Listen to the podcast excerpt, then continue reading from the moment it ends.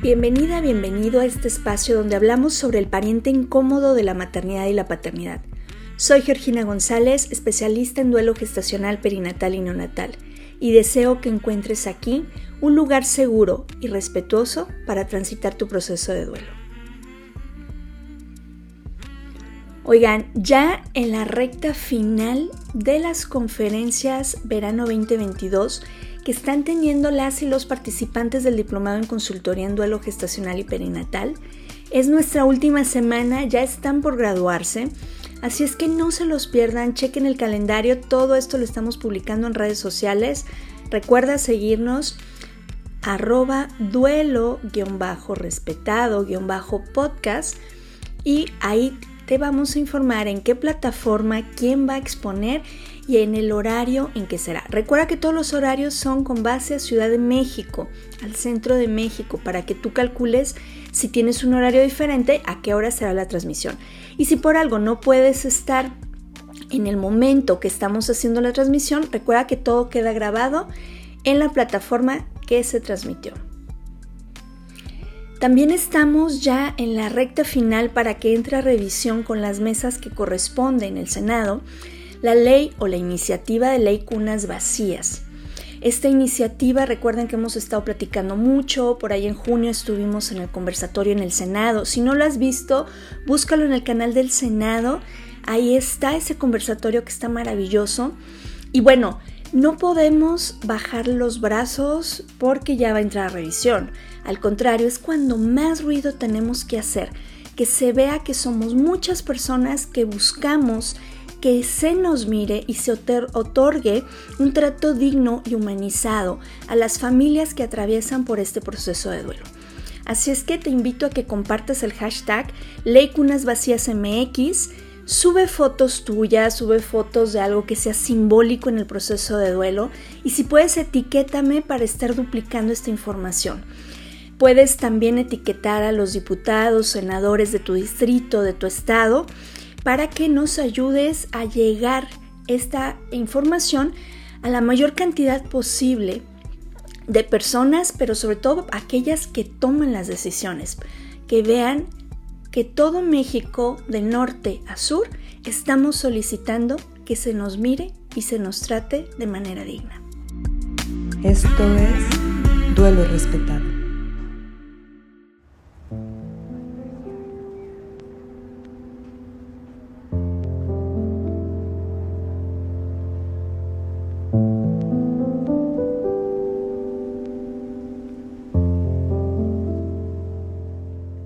El día de hoy tengo el honor de que nos acompañe mi querida Karen Solís. Ella es psicóloga, cuenta con una maestría en psicología del deporte y una maestría en educación.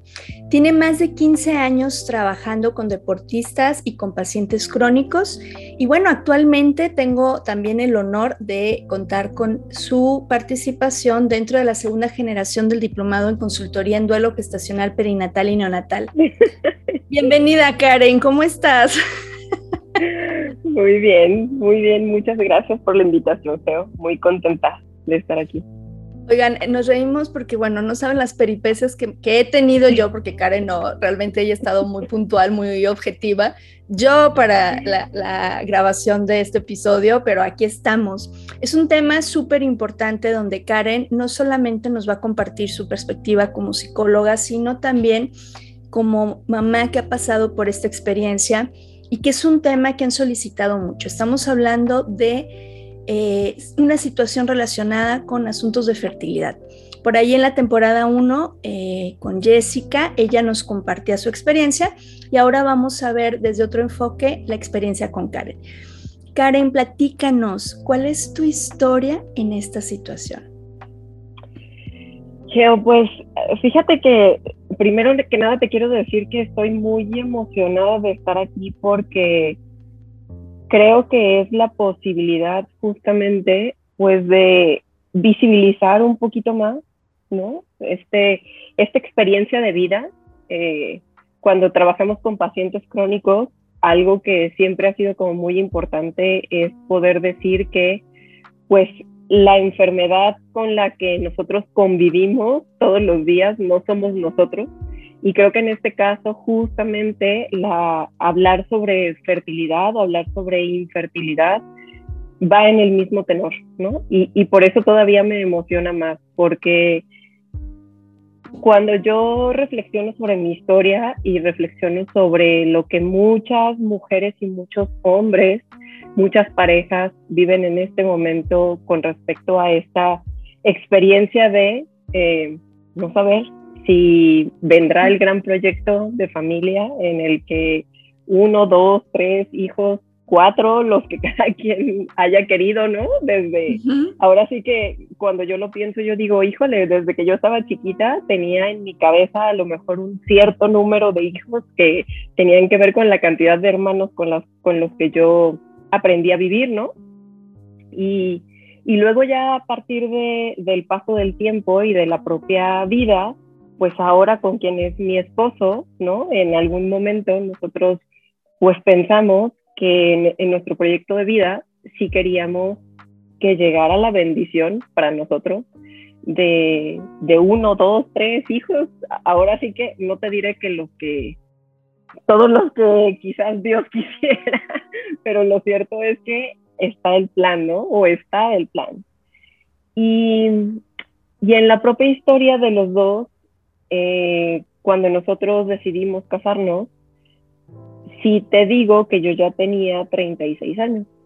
Y digo mi edad en ese momento porque de muchas maneras, no necesariamente yo consideré que la edad en ese momento, que además para mí era uno de los mejores momentos profesionales, en una muy buena como expresión del momento emocional, también ya consolidando muchas cosas, pudiera ser un factor que jugara en la posibilidad de, de nosotros crear una familia de nosotros, ¿no? Em, con mi esposo, eh, cuando decidimos formar nuestra familia, pues bueno, él también ya tenía una historia en donde dos hijas ya pertenecían ahora sí que también a, a este escenario, ¿no? Y, y yo siempre digo, ha sido una bendición enorme pues contar ya con ellas, cuando nosotros empezamos ya de manera mucho más concreta a intentar buscar el embarazo,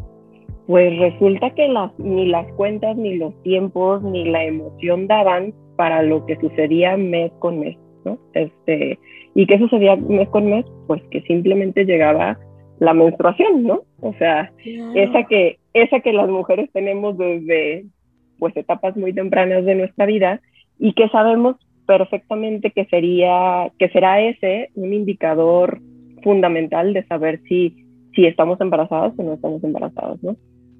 Este, en mi propia cabeza, en mi propia emoción, pues lo que existía era preguntas, preguntas a partir de ya pasar algunos meses en donde pues no, no había ningún método anticonceptivo que estuviéramos utilizando, donde pues las cosas de alguna manera pues parecería que estaban completamente normales. Yo, eh, yo, yo tengo, yo vivo con fibromialgia desde hace ya muchos años, 13 años, pero la verdad es que en los últimos años he estado bastante bien y entonces no parecía que, que hubiera sido un factor. De hecho, también los medicamentos los habíamos regulado junto con mi médico pues para que no fuera esa también una, una posibilidad de impedimento, ¿no? Entonces, pues, ¿qué pasa? Que, que, sigue pasando el tiempo y que entonces ya los 36 ya no son 36, ya son 37, ya son 38, ya son 39.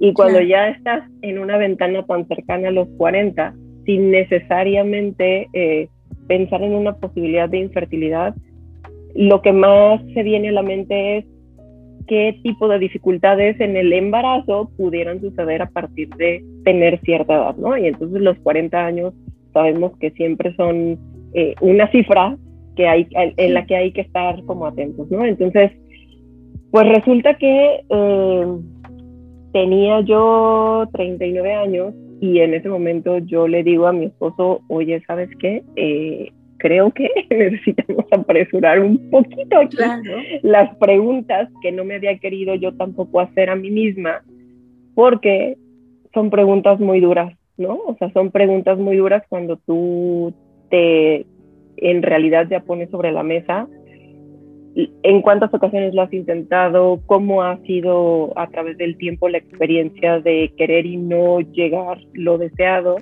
Eh, y para mi fortuna, pues yo tuve la posibilidad de preguntarle a alguien que era muy cercana a mí, que tenía también eh, pues esta especialidad, ¿no? Una especialidad ya en, en medicina reproductiva que además, pues bueno, había, ahora sí que había beneficiado a personas que yo conocía y que eso me había por lo menos permitido la posibilidad de sentirme un poco más a gusto y con confianza de hacer las preguntas indicadas, ¿no? Entonces, eh, pude tener justamente pues una, una entrevista con quien hoy es mi doctora y pues mi doctora de manera inmediata me dice, a ver, Karen, sin que tú te asustes y sin absolutamente hacer ninguna alarma, sí es verdad que un número mágico tiene que ver con tu edad y en este momento pues estamos ya a pocos meses de que tú llegues a la ventana de los 40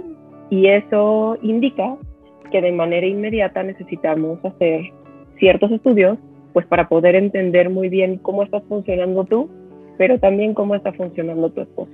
¿no? Así es. ¿Cómo es? ¿Cómo es? Y, funcionando me refiero a, toda la respuesta fisiológica que tenemos los dos, ¿no? En, ese sentido.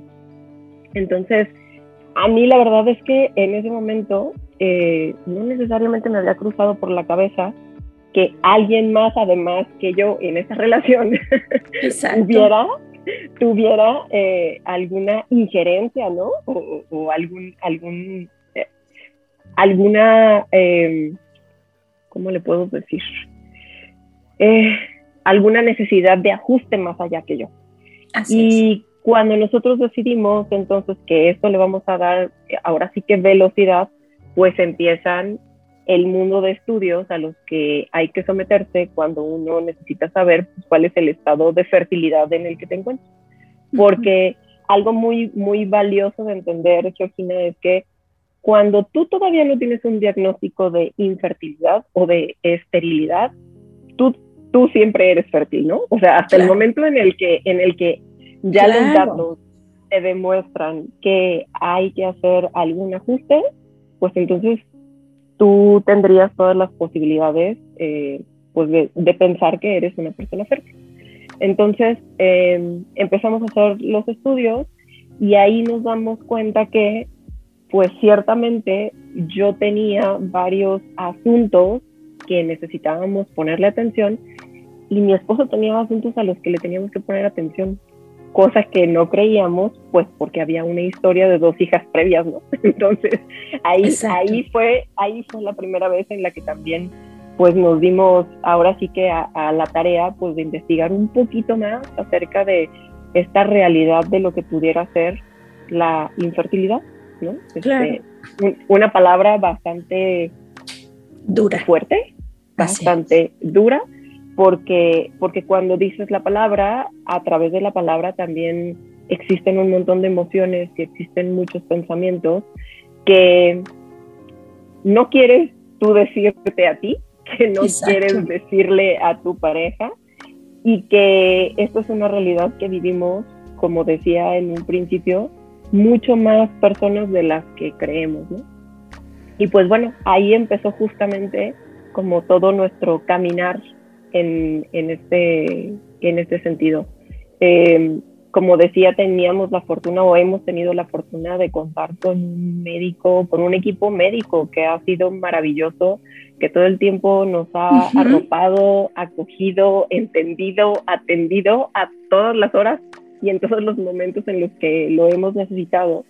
Y que también nos han explicado de manera muy concreta qué es el significado de esto a nivel fisiológico y de, y de muchas maneras, pues el impacto que también esto de forma psicológica y emocional eh, se presenta ¿no? en las parejas. Entonces, puedo yo decir, puedo yo decir que en mi experiencia esa ha sido una bendición muy grande, ¿no? Muy, muy, muy grande. Em, nos damos cuenta que, que, en mi caso yo contaba con poliposis en el útero y por lo tanto pues era bastante improbable que pudiera existir una implantación y que entonces la implantación eh, pudiera pues seguir con el embarazo, ¿no? no claro. Mi, útero no estaba listo para ello, parecía que todas las demás, todas las demás variables estaban como alineadas y pues bueno, luego del otro lado hay que evaluar también la calidad del esperma, la que el volumen, eh, la velocidad, muchos factores, ¿no? Que están jugando. Entonces, pues bueno, empezamos los dos con tratamiento, este, en mi caso, yo también tuve que someterme a una cirugía, ¿no? y, y, pues bueno, fue menos, eh, menos divertida de lo que pensé porque además estábamos justo en plena pandemia. y entonces eso complicó en mucho la situación de, de, cómo iba a ser el manejo, ¿no? Yo, yo soy de manera natural alguien muy sensible a a lo que puede sucederle a mi organismo y bueno, me tuve que enfrentar por ahí luego a otras cuestiones de la recuperación que no estaban como pues puestas en, el, en, la idea, ¿no? Eh, a partir de eso, la primera posibilidad que teníamos era, eh, pues bueno, hacer un, el método de, de reproducción asistida, exactamente, pero eh, de inseminación, ¿no? Que pudiera ser quizás uno de los más amables, por así decirlo, en el sentido, en el sentido de pues no una alta cantidad de medicamentos, o sea, menos cuidados, eh, de alguna forma es como mucho más natural, si así lo podemos decir, ¿no? El, método de reproducción asistida, que no lo es, pero es un poco más natural. Y, y pues bueno, es la primera vez en ese tiempo que de manera consciente yo sí me enfrento al decir, lo intentamos de esta forma, y el resultado que tenemos es negativo, ¿no? Este, en, en ese momento, en ese momento yo creo que fue cuando entendí esta pérdida tan importante que se vive en el interior, ¿no? Una pérdida invisible, un dolor que, que, es difícil de entender para quienes no están pasando por la situación que en muchas ocasiones pudieras decir, pues bueno, ya no pasa nada y entonces lo vuelves a intentar, pero no. no es, solamente no pasa nada, es que, es que pasa mucho, es que pasa mucho, ¿no? Es que pasa mucho contigo porque el, el concepto de la infertilidad se ha venido ahora sí que em, trabajando y se ha venido entendiendo a través de los siglos, porque la, sexualidad y la, la, fertilidad y la infertilidad han vivido con nosotros desde el principio de los tiempos, ¿no? Em, pero ha tenido una atribución hacia la posibilidad de ser mujer, o se ha atribuido ¿no? el valor de ser mujer también a partir de la fertilidad, ¿no? Y, y cuando cuando uno lo hace consciente, a lo mejor pues puedes ya de manera mucho más específica querer manejar tus pensamientos y tus emociones, pero la impronta no es así. la impronta y, y, la, y la idealización que tú tienes no es así. Entonces, ¿qué si sucede conmigo? Pues claro, yo también empiezo a entrar en un ciclo que no creía que iba a entrar con respecto a mi propia percepción, a mi propia valía y, eso me hace sentirme bastante mal, ¿no? Bastante mal. Em, seguimos, ¿no? En las conversaciones con, pues, con el equipo médico. Luego resulta que, pues, a partir justo de los tratamientos también parece que yo de manera muy natural, resulta que soy, soy hábil para generar chistes, ¿no? Entonces empezamos a enfrentarnos con que el propio tratamiento también de alguna manera pues no estaba teniendo efecto porque los quistes aparecían, se, el quiste se come, por así decirlo, ¿no? Todo el poder del tratamiento y entonces no sucede absolutamente nada con lo que estás haciendo, cosa que es bastante frustrante o fue bastante frustrante en mi caso porque, porque también vale la pena decir que cuando ya decides entrar en un proceso de tratamiento de fertilidad, hay que hacer números, ya no nada más es hay que ilusionarte, sino también hay que poner sobre la mesa a lo que estás dispuesto a hacer y qué tanto es que puedes hacer, ¿no? En la, en la circunstancia, en la realidad en la que tú te encuentras y también los recursos con los que cuentas, en todos los sentidos, ¿no? Exacto. Eh, para mi fortuna y para la fortuna de, de nuestra pareja, pues hay una comunicación muy positiva, tenemos un lazo súper fuerte, hemos de verdad caminado como de la mano en este, ahora sí que en esta aventura de todo lo que ha sido el matrimonio, incluyendo también este, esta, este momento de vida, ¿no? Así es. Y pues bueno, decidimos continuar. Eh, yo ya había tenido también en otros momentos, de alguna manera, ideas en donde yo me preguntaba si quería yo también afrontar la posibilidad de un tratamiento un poco más, no un poco, mucho más agresivo, como es. la fertilización in vitro. ¿no? Este, de alguna u otra manera, por cómo se fueron dando las cosas, en un principio creíamos que podíamos intentar más inseminaciones, lo cierto es que el reloj biológico seguía corriendo, yo ya no estaba en los 39, yo ya estaba en los 40 y no había muchas eh, probabilidades de seguirlo haciendo, eh, pues de una manera menos agresiva, por así decirlo, como sí. la inseminación, y, y, a la vez creyendo que las cosas, las cosas iban a pasar. Entonces, en, ahora sí que en una en una sesión ¿no? con el propio equipo médico, pues decimos lo que hay es y lo que sigue es la posibilidad de el in vitro. Estas son las características, estas son las necesidades. Necesitamos que Karen pues también esté en disposición de esto. ¿no? Uh -huh. Los quises seguían apareciendo, yo tenía que seguirme sometiendo okay. a la posibilidad de, de, disminuirlos y de quitarlo para que uh -huh. no nos pasara algo todavía eh, pues más desalentador en el proceso del in vitro.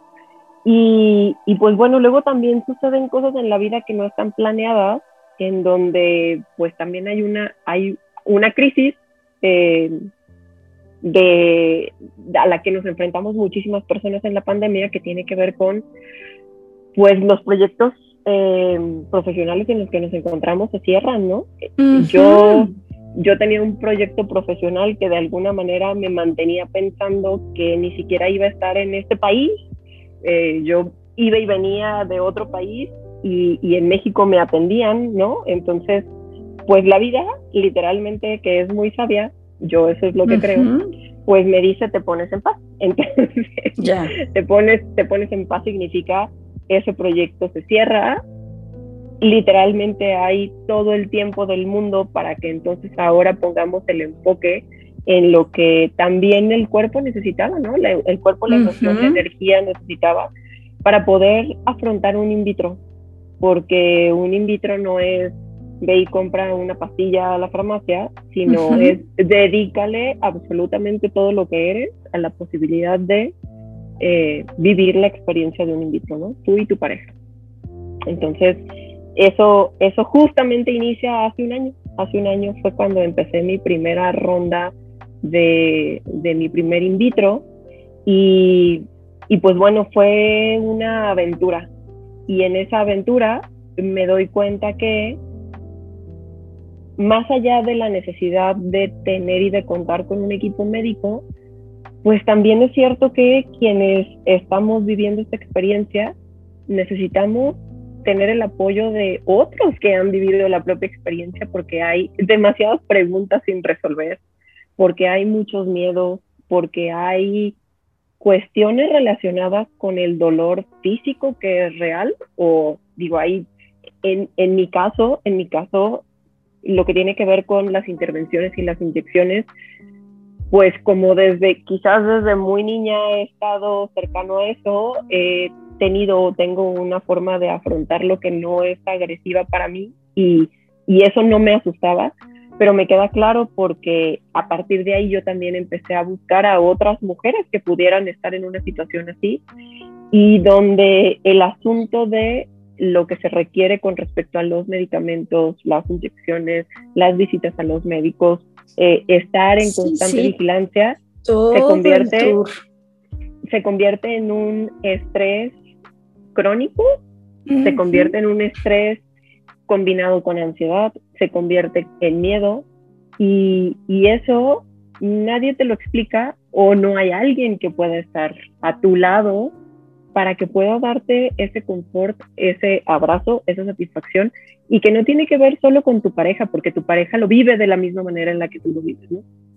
Eh, eh, en este recorrido, yo también he entendido que quienes recibimos el impacto del, del medicamento, el, el, impacto hormonal, que además es una licuadora que no deja de batir todo el tiempo, este, somos nosotras, pero, pero la pareja la verdad es que lo vive también así, ¿no? O sea, no es que solo sea un espectador, está, está ahí, está viéndote, está sintiéndote, está teniendo las reacciones, está también enfrentándose al miedo y, y también tiene un montón de preguntas, ¿no? Y también le da mucha ansiedad no saber qué sí, qué no, porque, porque pues obviamente no eres la misma de siempre. ¿No? no eres la misma con la que se levantó antes, antes, claro. de que iniciaran toda esta, toda esta eh, aventura, ¿no? Entonces, eh, pues, ¿qué si pasa? ¿Qué si pasa que tenemos una primera experiencia en donde eh, el resultado del embarazo es negativo? Okay. Yo tengo que decir honestamente que yo me había aferrado a la idea de creer que como en muchos momentos de mi vida ha habido mucha buena suerte, pues me aferré a creer que iba a haber una buena suerte en esta primera ocasión. Y lo cierto es que, eh, al igual que muchas otras parejas, pues no. O sea, una primera ocasión de un in vitro es un negativo. Esa es la respuesta, ¿no? Pero pero sí puedo decir que este negativo fue completamente distinto al negativo que recibí cuando tuve una primera inseminación, ¿no? Eh, en, este, en este in vitro, y, y esta es una idea que yo de repente pienso de manera continua, quienes vivimos la posibilidad de un in vitro, nos damos cuenta de el principio de la vida, y nos damos cuenta del principio de la vida porque el proceso del in vitro implica que haya una fecundación fuera de ti y que haya un momento en el que esos embrioncitos que fueron fecundados, que son viables, entran a ti y tú estás consciente cuando eso sucede. Y tienes la posibilidad de verlo en una pantalla y tienes la posibilidad de saber que Luego hay un montón de cosas que pueden suceder que ya no están bajo el control de absolutamente nadie durante 17 días más previos a que vuelvas a hacer una prueba de embarazo, pero donde definitivamente la ilusión y definitivamente el tipo de relación que tú ya vives contigo y con quienes entraron a ti, no hay manera de que lo hayas experimentado en otras circunstancias. Entonces, creo que ahí fue la primera vez en la que viví un duelo como tal, en el que las palabras ya no alcanzaban, en donde yo estaba muy desesperada, porque además cuando el negativo se va, necesitas cortar de manera inmediata todos los medicamentos que son los que te han sostenido de manera hormonal durante todo ese tiempo. Y, y eso es algo para lo que no estamos preparados. Y no sé si realmente habrá alguna fórmula para la que estemos preparados quienes hemos seguido intentando el proceso. Claro, es que es complicado. No, no lo existe. Y, y tal cual, te enfrentas a ti, te enfrentas a una versión completamente distinta de ti, a, a, alguien que no para nada es igual a antes de haber sentido la vida dentro de ti. Y además un, tema silenciado, ¿no? Porque no es como, completamente. Oye amiga, pues me pasa esto, oye, alguien que lo pasó me, me, me cuente. Normalmente son procesos muy solos.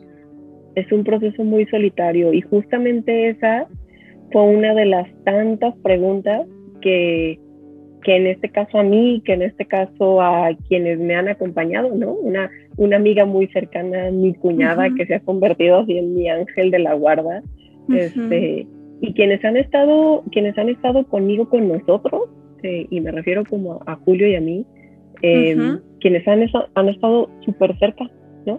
Y, que, y quienes de una u otra manera sí han vivido también una experiencia como esta, ¿no? Entonces, en ese, en ese transcurrir del tiempo nos damos a la tarea de ponernos a investigar qué es todo esto, ¿no? O sea, qué es todo esto, por qué, por qué hay tanta soledad en el proceso, por qué hay, creo yo, podría decir que en México, híjole, si existen una o dos personas que estén especializadas en la atención psicológica de pacientes que están en estas circunstancias, eh, son muchas realmente especializadas. ¿no? Otro tema, Karen, porque... Realmente especializadas. Y lo hemos platicado tú y yo otras bambalinas ya durante muchos meses, cómo es un área que sigue siendo de oportunidad para las clínicas de fertilidad. Claro.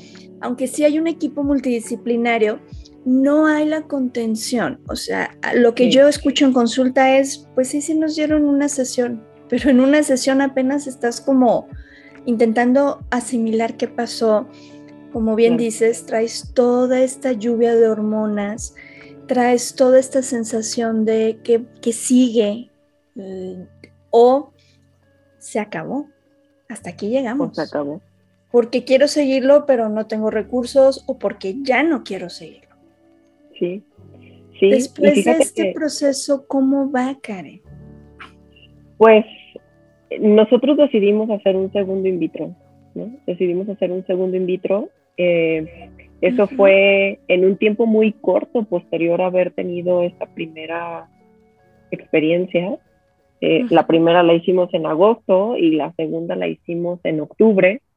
Y en octubre en esta ocasión, pues bueno, había, había también un poco más de esperanza desde lo médico porque también pues tu doctor, tus doctores van entendiendo cómo funciona tu cuerpo, ¿no? Cómo reacciona ante los medicamentos, qué tipo de cosas son las que te vienen mejor. Este, en mi caso, hacemos mucha burla mi doctora y yo porque, porque de repente decimos que yo soy de, de, de funcionamiento lento.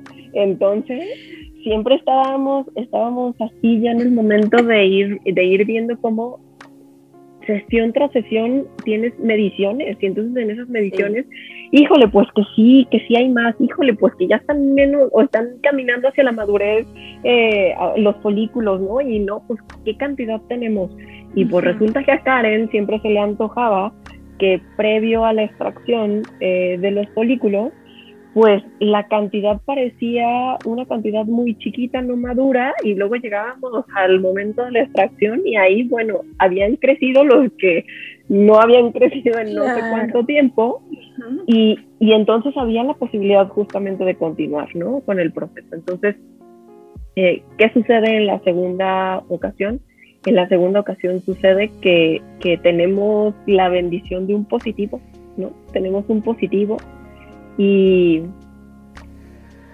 y ese positivo, híjole, ¿cómo, cómo explicarlo? No, no te, literal, no tengo palabras de explicar lo que se siente.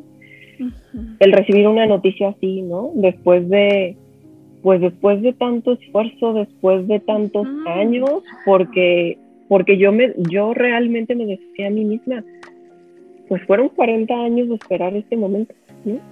Y 40 años porque seguramente desde que yo estaba muy chiquitita, pues esa ilusión ya existía, ¿no? Y, y, luego se fue creando, madurando y, y, las decisiones de la vida también me fueron poniendo en este momento con esta realidad. Entonces eh, se da un positivo y, nos volvíamos locos, ¿no? O sea, de verdad nos volvíamos locos de la felicidad. Eh, fue también un momento como de pensar mucho porque, porque pues bueno, siempre ha sido como esta recomendación de los médicos, ¿no? De ser muy prudentes en el, oigan, pues es verdad que ahorita hay un positivo, ciertamente estás embarazada, pero vamos esperando hasta las 12 semanas porque el primer trimestre es un primer trimestre muy delicado, ¿no?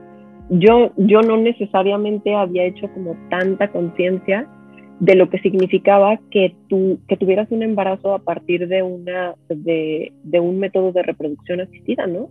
Definitivamente tu cuerpo no reacciona igual ni sostiene tampoco igual que cuando es un embarazo natural. Hay que tener un montón de cuidados, sigue habiendo mucho medicamento, hay una carga hormonal que tiene que entrar a tu cuerpo de, de forma voluntaria porque tu cuerpo no lo, no lo forma por sí mismo hasta que pasan las 12 semanas. Ya hay una base hormonal que permite que el bebé siga, siga avanzando, ¿no? Entonces, eh, ¿qué, ¿qué sí nos sucedió? Pues nos sucedió lo mismo que le sucede a cualquier mamá o a cualquier pareja. En ese momento estás simplemente con fe de que todo camine como quisieras que caminara y donde ya lo médico no necesariamente tiene tanta posibilidad de control. Hay que, hay que esperar que todo se vaya dando de forma natural.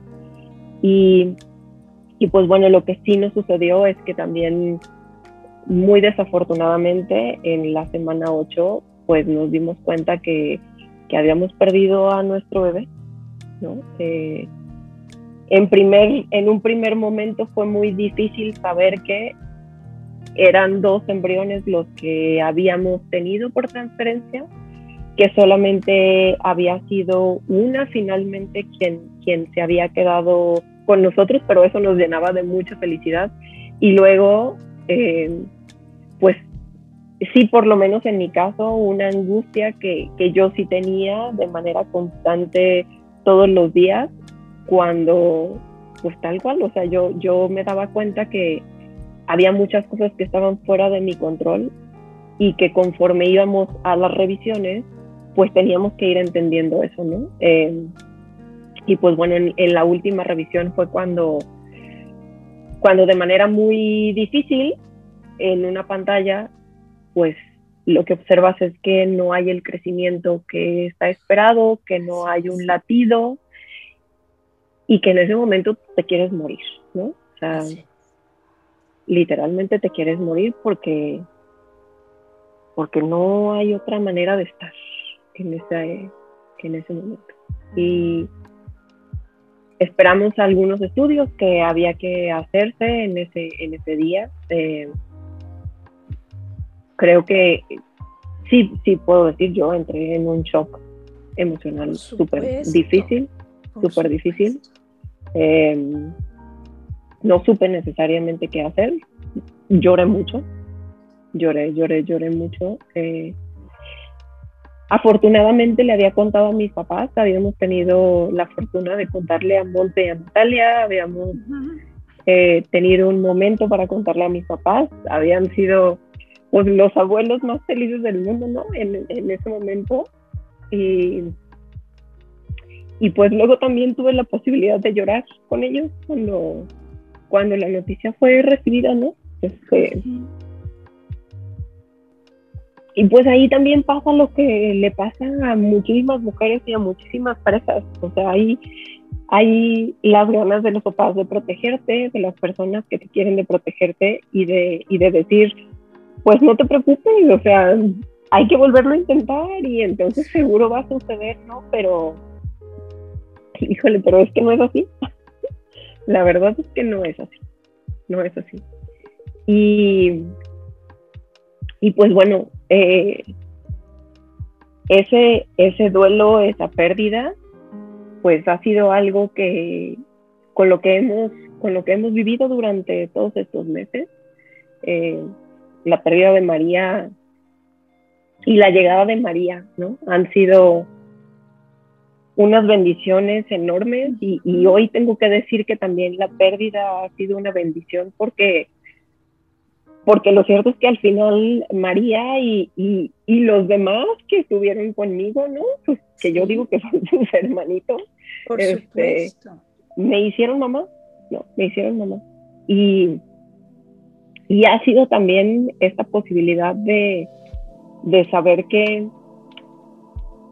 al igual que yo, muchas otras parejas requieren un acompañamiento, muchas otras parejas necesitan un soporte durante el proceso de afrontar su infertilidad, los procesos de reproducción asistida a los que se someten y también la realidad de, enfrentar los posibles duelos a los que te sometes cuando, cuando dices que sí, cuando dices que sí quieres buscar la posibilidad de ser papás, ¿no? Porque, porque aquí creo que esto sí es algo que es bien importante que, el, el, mundo médico diga, y es que no solo puede haber ilusión, tiene que haber realidad, ¿no? Y en la realidad, cuando tú dices, me la juego, te la juegas completa, y en esa jugarte la completa, puedes perder todas tus canicas. Exacto. Aunque, aunque en la realidad es que ganaste mucho simplemente con el intento, ¿no? Este, entonces, em, pues, ¿qué ha pasado con nosotros? Ha pasado, ha pasado eso. Eh, una bendición enorme haberte encontrado, Georgina, haber encontrado el diplomado. Este, la verdad es que el firme convencimiento de que justamente si, si esto llegó a mí, llegó a nosotros así, pues es una vez más un llamado a la acción, ¿no? Y es un llamado a, a, entonces seguir construyendo con lo que con lo que ya teníamos y con lo que nos dejó quienes llegaron a nuestra vida. Y, y ese construir tiene que ver con el acompañar. Desde mi perspectiva tiene que ver con el acompañar. Tal cual, Karen, tal cual, porque son procesos donde, insisto, se deja muy sola a la persona y a la pareja. Se maneja mucho una especie de compraventa con contrato, pero se deja de lado la parte humana, la parte sensible, la parte de la contención y el soporte emocional, que no es de una consulta, que no es, no te preocupes, lo volvemos a intentar. Sí, pero, pero si no atiendes esta parte, si no das tiempo al proceso de duelo, a, interiorizar lo que está pasando, ¿cómo vas a esas condiciones? ¿En qué condiciones vas a ese siguiente proceso? ¿Cómo llegas ante, ante otra nueva intervención? Y son cosas que no se miran porque lamentablemente no se hablan. Por eso yo aprecio muchísimo, Karen, que, que nos compartas tu experiencia, porque recuerdo en alguna ocasión que alguien me dijo, es que tú solo llevas personas que ya tienen a sus hijos en la vida. Y muchas, muchas de ustedes los llevan en el corazón. Y eso no significa que no puedan alzar la voz, eso no significa que no tengan todo el derecho a recibir contención, acompañamiento y a ser escuchadas ante esta realidad. No sabemos qué nos depara el futuro, ya, ya lo hemos, es algo que hemos platicado mucho, ahora sí, que eh, con nosotras, eh, con Julio, eh, incluso con Antonio, ¿no? es, no sabemos, no sabemos qué, viene después, pero en este momento, aquí y ahora, la realidad es esta. Y me encanta que, que lo resignificas en esta parte de acompañar.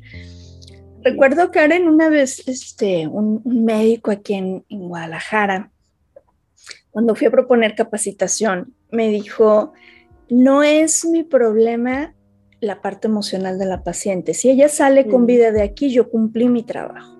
Mm. Y yo digo, ¿cómo desfragmentamos a las personas? ¿Cómo vamos quitando todos sus componentes? No somos la parte física, la parte física es lo tangible, pero que es intangible suele atropellarse y se pasa por encima. Sí, y fíjate que, que hay, y tú lo has tocado en muchas otras ocasiones ya con, con Antonio, ¿no? Este, de manera muy concreta, de manera muy concreta. Es verdad que nos enfrentamos a múltiples factores medioambientales y emocionales que nos pueden orillar de manera más precisa a vivir justamente el, la experiencia de la infertilidad, ¿no? de la esterilidad o de la infertilidad, porque bueno, también por ahí hay varios conceptos que luego desde el mundo médico hay que entender, pero, pero lo cierto es que em, yo, yo me ponía a pensar y yo decía, híjole, de verdad que también nos hace falta más conciencia y más respeto, ¿no? o sea, más conciencia de lo que nosotros le hacemos a nuestro cuerpo de a lo que le, a lo que exponemos a nuestro cuerpo y con eso cómo es que entonces luego nos acercamos a situaciones más difíciles o más fáciles para también ir, ir, ir alcanzando los sueños, ¿no? Que en este caso tiene que ver con una ilusión de, de, de una familia con hijos, porque, porque una familia es el esposo y la esposa y o la esposa y la esposa, o el esposo y el esposo. Ya, claro, como esté conformada, exacto.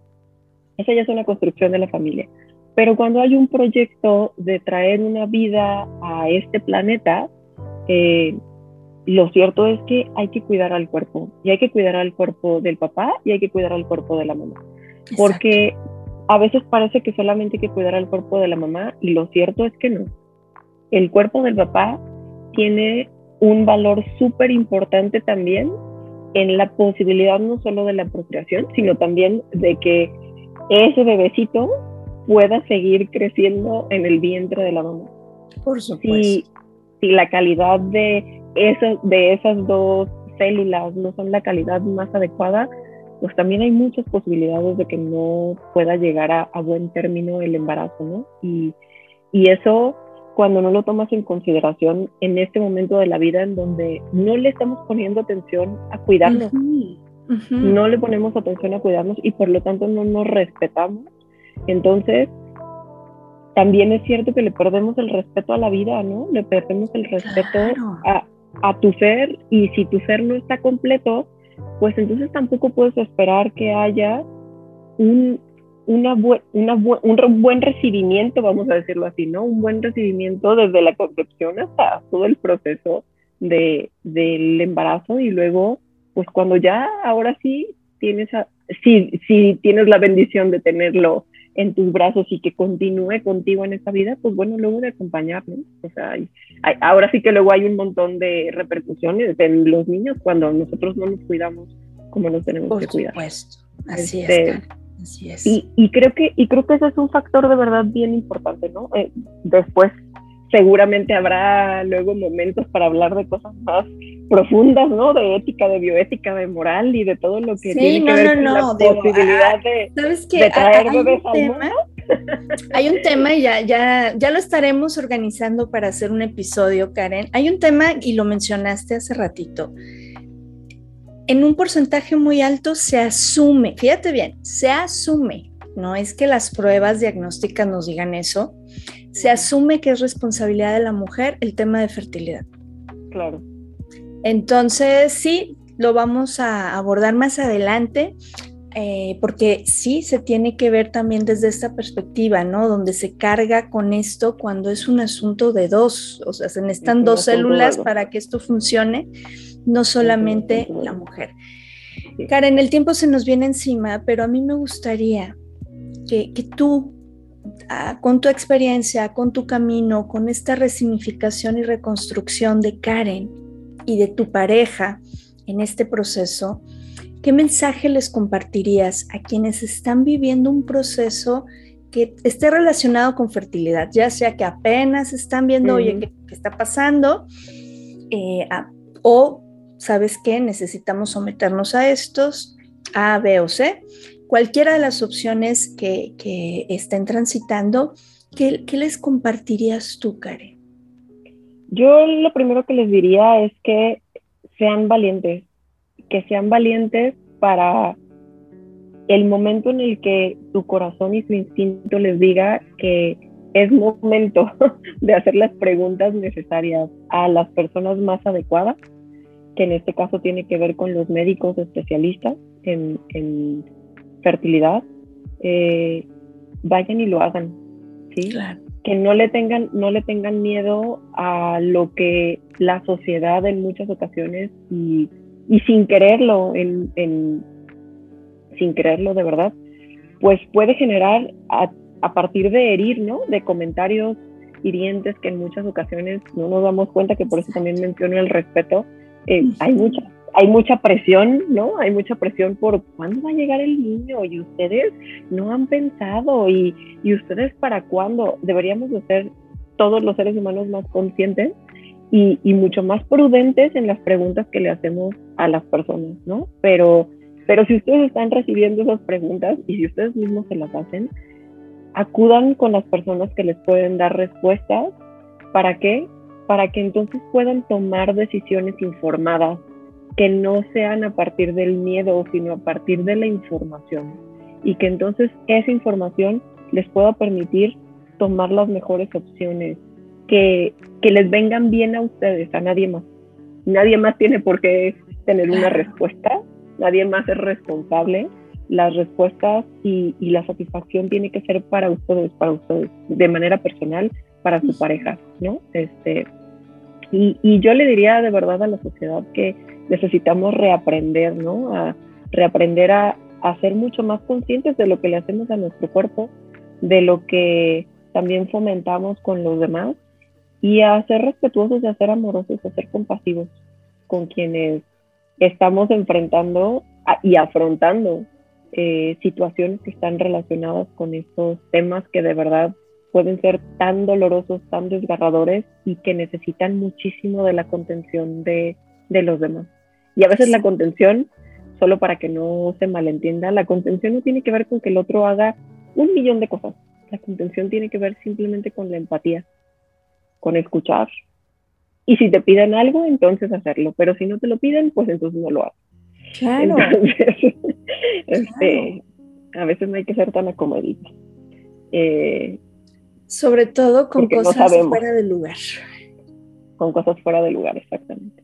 Pero bueno, eso, eso es lo que yo diría, ¿no? Eso es lo que yo diría, que, que sean valientes, que no tengan miedo, que se comuniquen, que, que, que se comuniquen con su pareja y que tomen las decisiones que, su instinto y su corazón también les dice que tomen, porque a veces le damos tantas vueltas en la cabeza que no le hacemos caso al instinto y el instinto no nos va a fallar.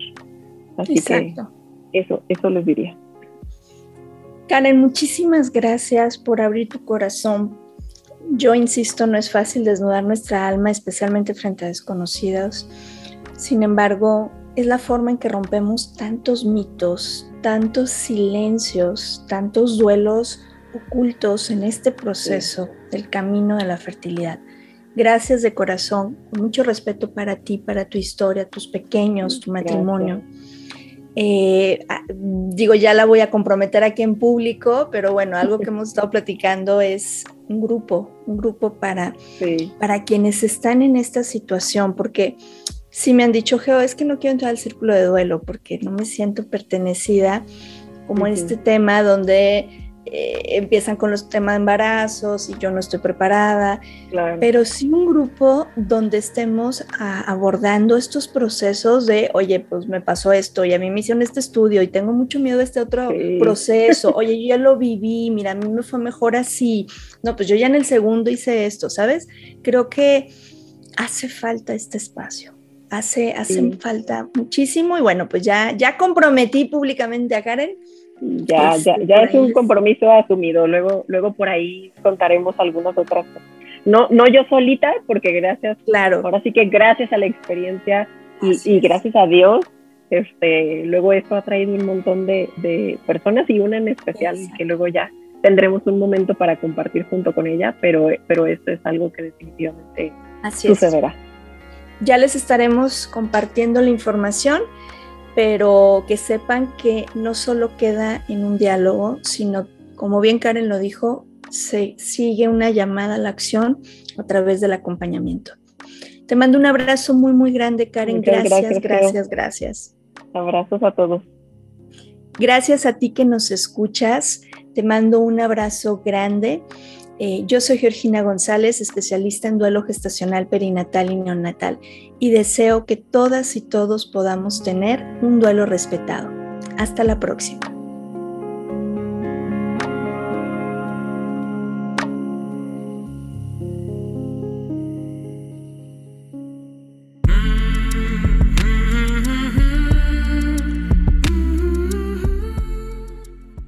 Programa es producido por Georgina González y Carla Rodríguez y narrado por mí, Georgina González. Recuerda seguirnos en redes sociales como Duelo Respetado.